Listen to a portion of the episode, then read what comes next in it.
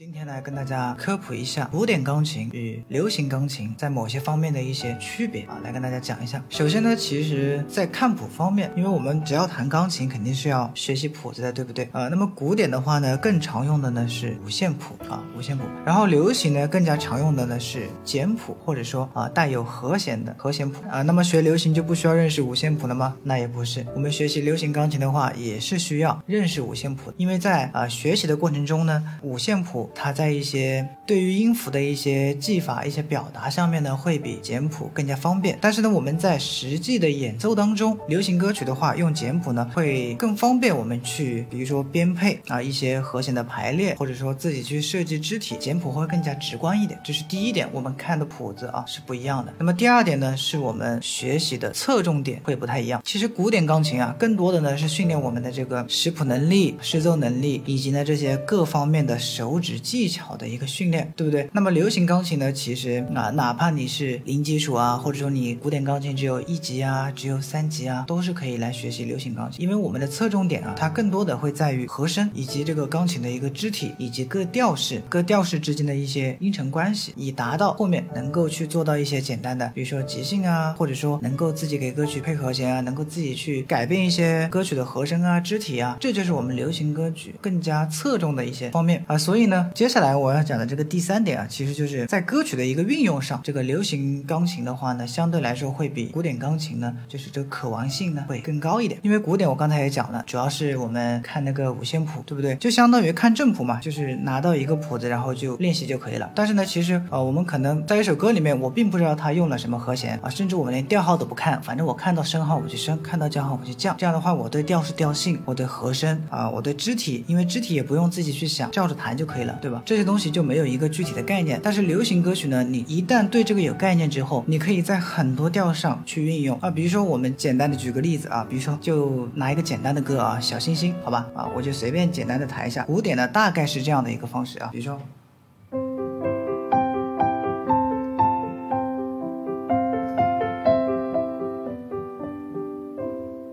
对吧？哪怕你练的是小星星变奏曲啊，它也是有一个固定的谱子在那里，对不对？但是流行钢琴呢，其实你学习和声啊，学习肢体之后，你可以做很多变化。比如说还是 C 大调，我就可以变成这样，比如说。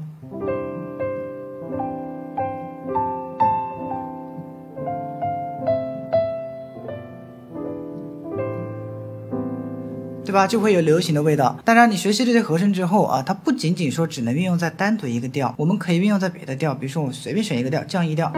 其实你了解了和声，就可以直接去移了啊，直接手动移调，不需要去啊用什么键盘移调功能了。你比如说。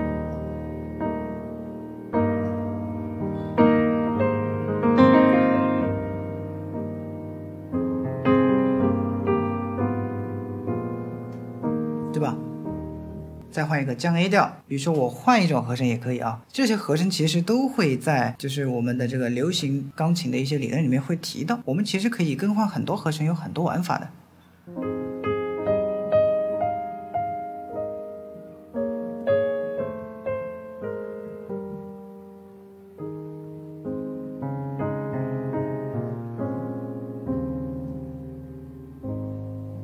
当然呢，说了那么多呢，也不是说啊学习古典钢琴啊就没有用。毕竟呢，它对我们手指这个技能的训练也是非常有帮助的。就比如说，如果你是有古典基础的同学，你再去学流行的话，你肯定是要比那些零基础的要快很多的。同样的道理啊，如果我们有流行钢琴的基础，再去学习古典，我们也可以分析古典乐里面的一些和声、肢体，我们就能更快的掌握一首新的古典曲目。所以他们两者其实各有优点。好的，那么呢，今天就先讲到这了，我们。